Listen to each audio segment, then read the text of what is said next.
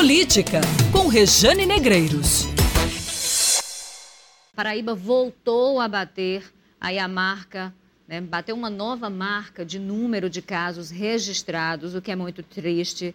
Nas últimas 24 horas, 514 novos casos, gente, levando para 5.300 a quantidade de infectados oficialmente aqui na Paraíba. Não é brincadeira, são 12 mortes confirmadas também nas últimas 24 horas. Desde o início da pandemia, aqui já são, gente, 219 mortos. Né? É sofrimento para toda a família, é sofrimento para muita gente, por isso que a gente também precisa fazer a nossa parte. O vírus, oficialmente, já circula em 148 municípios paraibanos. Casos descartados somam 5.669 1.747 pessoas conseguiram se recuperar da doença. A ocupação de leitos de UTI em todo o estado é de 67%. Se fizermos um recorte é, apenas de leitos de UTI para adultos na região metropolitana de João Pessoa, por exemplo, essa ocupação chega a 83%. A taxa de isolamento na Paraíba voltou a cair e ficou em apenas 44%. A cloroquina e a hidroxicloroquina têm sido usadas no Brasil no tratamento de pacientes com Covid. Eu conversei com a farmacêutica e pesquisadora da Universidade Federal da Paraíba, a professora Bagnólia Costa, sobre esses medicamentos. E ela confirmou: não existem evidências científicas da eficácia desses produtos aí no enfrentamento à Covid-19.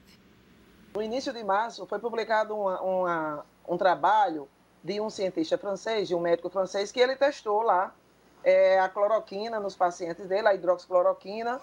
É, mas ele fez um experimento, não foi um experimento científico, desenhado como manda as normativas para um estudo clínico, número muito pequeno de pessoas, né, eram 24 pessoas, mas como a doença é uma doença que evolui muito rápido, nada comparado com nenhuma outra virose que nós tivemos por aí, nenhuma outra doença causada por vírus, é, todo mundo foi atrás da cloroquina, né? E da hidroxicloroquina. Entre o dia 20 de março e o dia 15 de maio, deu tempo a acontecer os estudos clínicos realizados como devem ser feitos com a cloroquina e hidroxicloroquina em vários lugares do mundo, inclusive no Brasil.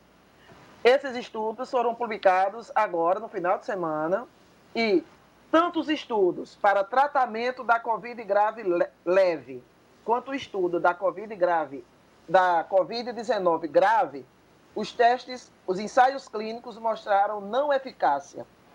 E aí o que é que é pior? Não é só que não houve eficácia, pioraram-se os, os efeitos adversos. O que é que está acontecendo? Os Estados Unidos já declinaram do uso da cloroquina, a França já declinou do uso da cloroquina, e nós estamos vivendo um cenário que no Brasil quer se colocar agora é, o contrário, quer se colocar o uso da cloroquina para uso massivo.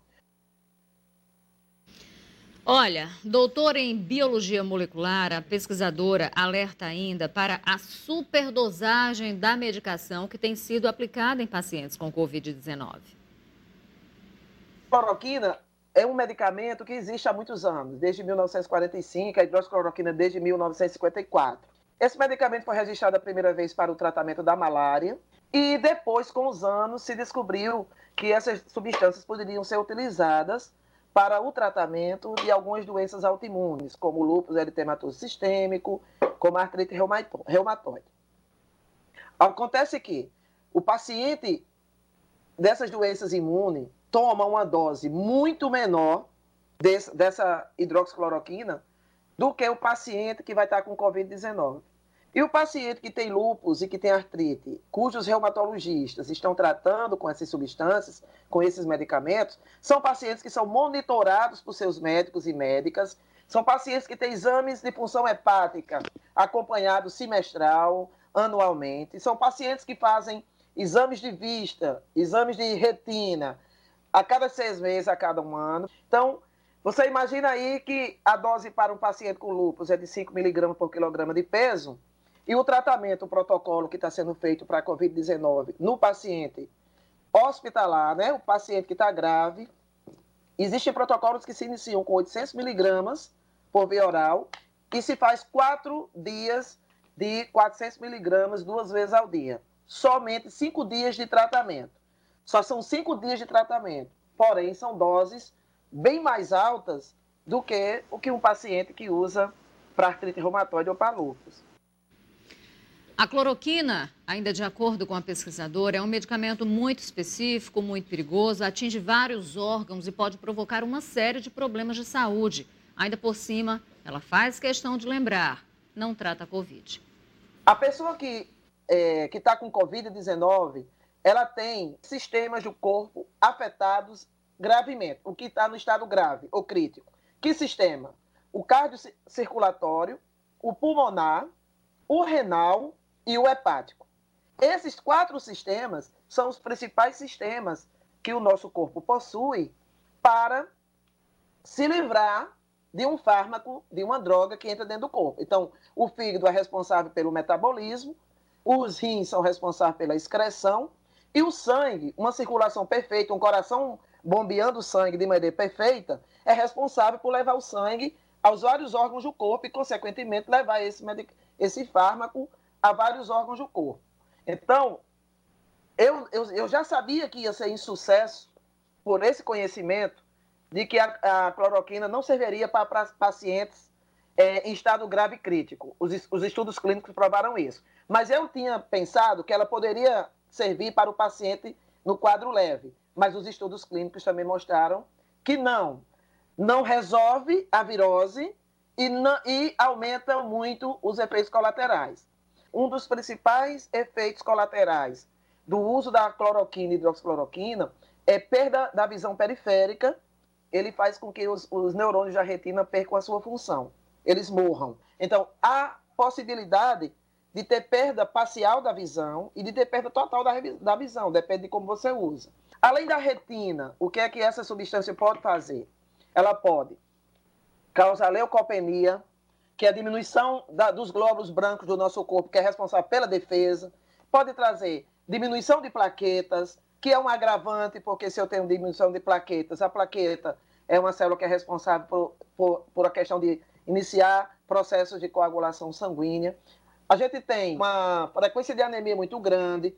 A cloroquina e a hidroxicloroquina causam um efeito colateral, independente de você estar com Covid ou não de que causa uma alteração no coração, de causar uma arritmia cardíaca específica. E aí uma pergunta que muita gente se faz: dá para prevenir a COVID-19 tomando cloroquina, hidroxicloroquina, né? Que são as duas substâncias? Porque tem gente fazendo isso por aí, né? A gente tem sabido de gente, inclusive médicos, que andam se medicando com cloroquina. De acordo com a doutora Bagdólia Costa, esse é um erro. Se a hidroxicloroquina e a cloroquina prevenisse a Covid-19, nenhum médico, nenhum farmacêutico, nenhum enfermeiro, nenhum fisioterapeuta, nenhum técnico de laboratório teria morrido é, no enfrentamento da doença na linha de frente como eles estão. Não tinha acontecido tanto de morte que aconteceu na Itália, não tinha acontecido tanto de morte que aconteceu na China, e então, assim, não vai ser aqui no Brasil que vai ser diferente. Ciência é ciência. Os estudos que foram lançados, foram publicados agora, eles foram ensaios clínicos feitos multicêntricos. Então, nós temos dados de Estados Unidos, de Europa, de Ásia e de Brasil. O estudo do Brasil foi feito pela Fiocruz.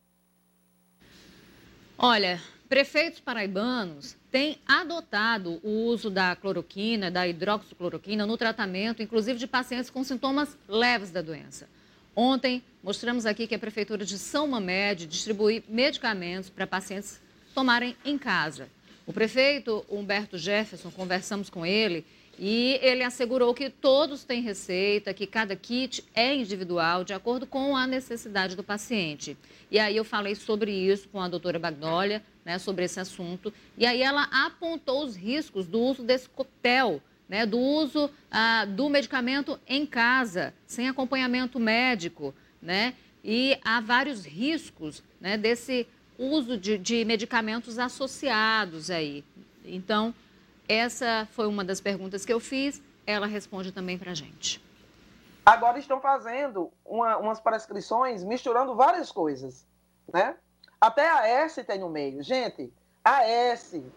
A, um, um coquetel, é, a Prefeitura de São Mamed está entregando em uma sacola plástica, como se fosse uma cesta básica, 10 medicamentos de uma só vez. E entre eles, medicamentos que não têm absolutamente nenhuma correlação com a Covid-19. Por exemplo, ácido salicílico.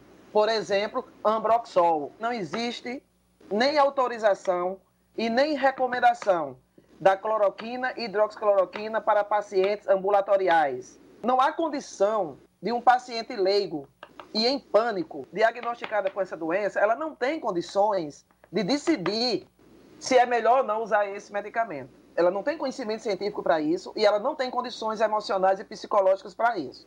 Mas voltando a dizer para a população me entender, o consentimento do paciente é só se ele estiver hospitalizado. Ele não pode ir numa UPA, ele, numa unidade de pronto atendimento, ele não pode ir numa unidade básica de saúde, ele não pode ir num PSF e sair de lá com um saquinho contendo hidroxicloroquina, ivermectina, anita, é, azitromicina, que nós não falamos aqui ainda, vamos falar agora, AS, ambroxol. Minha gente, ambroxol é um expectorante. A Covid-19 não tem nada a ver com, com tosse produtiva, não existe secreção de catarro, não existe nada disso. Dois ministros da Saúde caíram porque não quiseram correr o risco de assinar o protocolo autorizando o uso em massa da cloroquina. Henrique Mandetta e Nelson Tait. Hoje, o Ministério da Saúde divulgou um protocolo que libera no SUS né, o uso de medicamentos, desses medicamentos, até em casos leves de Covid-19. Antes, o protocolo previa os remédios apenas para os casos graves, como afirmou a doutora Bagnólia Costa. Essa mudança atende única e exclusivamente a uma necessidade do presidente Jair Bolsonaro, a um desejo, na verdade, do presidente. Mas lembrando, não há comprovação científica de que cloroquina e hidroxicloroquina podem curar a Covid-19. O próprio protocolo do Ministério da Saúde deixa isso muito claro. Ressalta que, abre aspas, não existe garantia de resultados positivos, que não há estudos demonstrando benefícios clínicos que os efeitos da cloroquina podem causar disfunção grave de órgãos, ao prolongamento da internação, à incapacidade temporária ou permanente e até óbito. Fecha aspas. O protocolo diz ainda que o paciente precisa assinar um termo de consentimento, eximindo, obviamente, né, o, o, o próprio médico, a equipe médica que autorizar o uso desse medicamento de qualquer problema que uh, venha a ocorrer. Ora, se há tantos malefícios, se não há uma comprovação da eficácia do medicamento, por que então liberar? O próprio presidente deveria entender que ideologizar esse debate é um erro, um erro crasso. Não se trata de direita, não se trata de esquerda, de cloroquina ou de tubaína. Se trata de ciência, de saúde, de vida e de morte. Política, com Rejane Negreiros.